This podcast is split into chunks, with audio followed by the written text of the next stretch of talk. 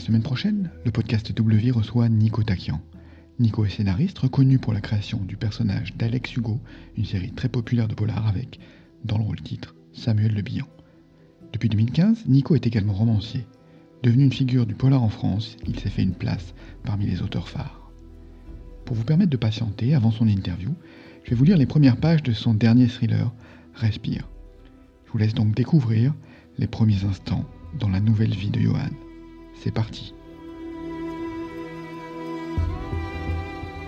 Chapitre 1 Johan se tenait accoudé au comptoir en zinc, tentant désespérément d'accrocher le regard de la serveuse. Elle avait vingt ans de moins que lui, un corps svelte, et l'entrelac sombre de ses tatouages dansait sur sa peau claire. Demain, je serai ailleurs, pensa-t-il, en commandant un vieux rhum, son quatrième depuis qu'il avait échoué dans ce rade de la rue Montmartre. Il fit rouler le liquide ambré dans son verre, observant les petites vagues se coller à la paroi en larmes grasses. Demain, vous irez tous vous faire foutre. Son image le larguait dans l'immense miroir occupant l'arrière du comptoir. Un teint d'une pâleur maladive, un nez légèrement aquilin et un menton qui semblait fuir vers le col de sa chemise. Une touffe de cheveux gris marquait sa tempe gauche au milieu d'une épaisse tignasse brune. À tout juste quarante ans, il en paraissait quinze de plus. Dehors, une foule de gamins s'éparpillait aux tables dressées à même le trottoir pour profiter au maximum de cette nuit printanière. Il les entendait rire, les voyait refaire le monde en se bécotant sans penser au lendemain. Quand avait-il perdu son insouciance? À bien y réfléchir, il avait oublié jusqu'à sa jeunesse. À quel moment était-il devenu cet ermite pédant et désespérément chiant? L'écriture l'avait-elle sauvé ou au contraire était-elle responsable de tout ce gâchis? Le visage de Gaïa illumina l'abîme de ses ruminations, puis disparut sans qu'il réussisse à l'accrocher. Elle aussi s'est barrée. Enfoncée dans un bord du miroir, une carte postale montrait un paysage de montagnes et d'érables aux feuilles rouges qui lui firent penser au Canada. Il leva son verre à cette destination inconnue en versant une larme, le vida d'un trait, et son dernier souvenir cohérent fut de le déposer sur le comptoir. Ensuite, le temps et l'espace se dilatèrent en un fatras insoluble. Il se vit simultanément errant dans les rues de Paris, pendu à l'épaule d'un inconnu auquel il beuglait qu'il était un grand écrivain, couché sur le sol du métro entouré par des potes de flics à respirer l'urine du quai en implorant la clémence, puis rampant dans les marches d'escalier, la tête penchée en avant pour vomir dans une cage d'ascenseur. La serrure de son appartement se transforma en casse-tête qu'il finit par résoudre pour se traîner jusqu'à la salle de bain et passer sous la douche sans se déshabiller. L'eau froide lui fit reprendre ses esprits et une masse de culpabilité commença à lui fracasser le crâne. Il poussa un cri, fut pris d'une toux atroce et sentit ses poumons se vider, son sternum se contracter jusqu'à la douleur. À ce rythme, il ne tiendrait pas plus d'un an. C'est pour ça que tu te barres. Johan quitta ses affaires trempées et les jeta en boule dans la baignoire. Demain, tout cela ne serait qu'un souvenir qu'il laisserait derrière lui, comme le serpent se débarrasse de sa peau devenue trop étriquée. Le temps reprit son cours et malgré la douleur lancinante qui lui perçait les tympans, il réussit à enfiler des vêtements propres et à s'installer dans le canapé du salon. Sa valise était prête, elle l'attendait dans l'entrée. Pourtant, il n'était même pas certain d'en avoir besoin. Il se remémora les dernières semaines.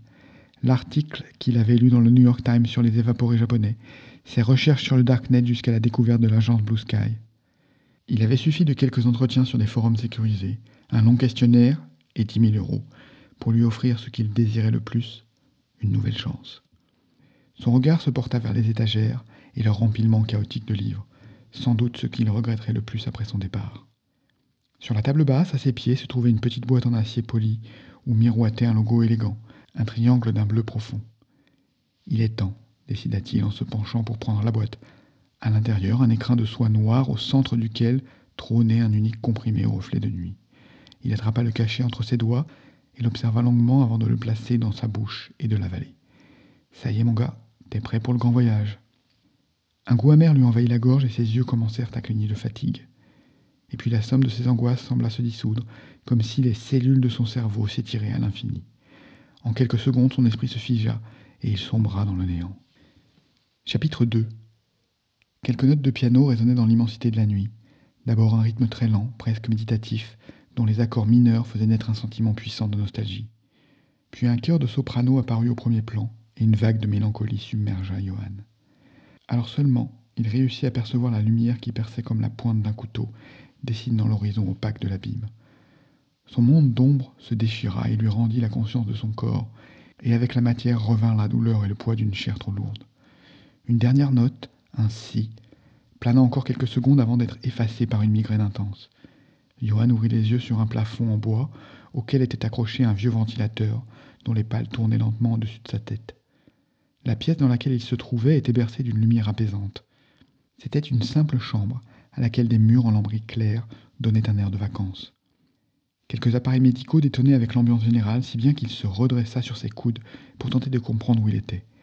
La douleur se fit plus violente au niveau des tympans, et il aperçut l'aiguille plantée dans son avant-bras, le cathéter et le tube le reliant à un flacon rempli d'un liquide translucide. En bougeant les doigts pour faire disparaître l'engourdissement, il se rendit compte à quel point son sommeil avait dû être profond et potentiellement long. On lui avait retiré ses vêtements et il portait une blouse bleue, ne laissant que peu de suspense sur l'endroit où il devait être. Qu'est-ce que je fous à l'hôpital?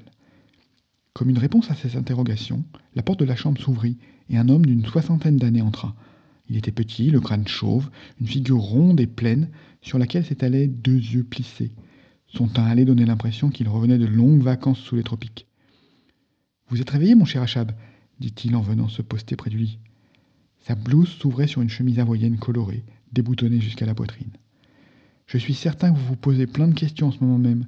C'est tout à fait normal dans ce qu'on sort du transit. Je suis resté endormi longtemps réussit-il à prononcer entre ses lèvres pâteuses. Assez pour nous rejoindre ici. Je dirais 48 heures. D'ailleurs, c'est pour ça que je vous ai installé cette perf. 48 heures Tout ce dont se souvenait Johan était de s'être assis dans son canapé après une bonne cuite, et puis il y avait eu la pilule. Le reste s'était perdu dans un néant médicamenteux. Eh oui, merci la fameuse petite pilule noire. Je ne sais pas exactement ce qu'ils mettent à l'intérieur, mais c'est fort.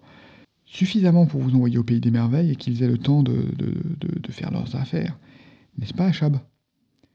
L'homme le fixa avec un regard étrange avant de baisser les yeux comme s'il était gêné. Je ne m'appelle pas Achab, répondit Johan alors que l'inconnu lui retirait l'aiguille du bras en appliquant, sur la piqûre, un coton antiseptique qui lui fit signe de maintenir. Johan remarqua ses mains, grandes et veineuses, avec les doigts étonnamment petits comparés au reste. Bien sûr, nous avons tous un nom différent ici. Moi, par exemple, je suis le docteur Temple. Vous pouvez m'appeler Doc si vous voulez, ou Temple, c'est à la carte. Johan se redressa sur le côté du lit et sentit comme un tourbillon lui emporter le crâne. En prenant appui sur ses pieds, il fut obligé de se rattraper à l'épaule du médecin pour ne pas perdre l'équilibre. Ce genre de malaise est tout à fait normal, tout comme les migraines ou l'envie de vomir. On est tous passés par là, camarades. Demain, tout ira mieux, j'en suis sûr. La valse de ses neurones s'était calmée. Il fit quelques pas dans la pièce pour rejoindre l'unique fenêtre obstruée par des persiennes en bois. Entre les lattes, il aperçut un ciel uniformément bleu et une longue dune de sable blanc sur laquelle se détachaient, par endroits, quelques touffes colorées. Un léger courant d'air le fit frissonner, et il prit conscience qu'il était nu sous cette blouse qui lui couvrait à peine le corps. Vos vêtements, dit le doc en désignant une petite caisse en osier sur laquelle on avait méticuleusement plié ses affaires. Ils ont conservé tout ce que vous portiez chez vous, mais je vous conseille de vous débarrasser de tout ça. Une garde-robe vous attend dans votre nouvelle maison, et il est inutile de garder ce genre d'objet du passé. Quand vous dites il, vous parlez de Blue Sky? Johan crut lire une étincelle d'angoisse dans l'œil du médecin. Bon, je vous laisse vous habiller tranquillement, mais avant de vous quitter, j'ai quelque chose à vous donner. Le doc lui tendit une enveloppe en papier blanc, sur laquelle une écriture élégante avait noté Monsieur le détective Achab. Détective? Oui, on dirait bien. À l'intérieur, Johan découvrit un livret cartonné, un porte-clés en forme de dauphin auquel pendait une unique clé et un feuillet plié en quatre. C'est en quelque sorte votre kit de bienvenue. Vous avez les clés de votre maison, le fascicule d'accueil et bien entendu un plan de notre communauté pour vous repérer. Je suis certain que vous allez rapidement vous adapter, vous verrez. Mais où sommes-nous exactement? Ah, ça, camarade, je ne suis pas autorisé à vous le dire. Ça fait justement partie du processus, de l'apprendre par vous-même. En avalant cette pilule, vous avez embarqué pour un voyage, le plus fou et le plus excitant de votre vie. Alors, un conseil d'une personne qui est déjà passée par là, prenez votre temps. Le médecin émit un rire inquiétant en se retournant vers la porte pour quitter la pièce. Une fois seul, Johan enfila ses vêtements et observa une nouvelle fois les éléments qu'il avait sortis de l'enveloppe. Sur la première page du livret, il était écrit Bienvenue à Pointe-Noire. Voilà, j'espère que cette lecture vous a plu et vous donnera envie de lire Nico Takian. Je vous donne donc rendez-vous le 22 juin pour la sortie de l'épisode de Double Vie avec Nico. Et d'ici là, je vous souhaite une vie merveilleuse, remplie d'imaginaire.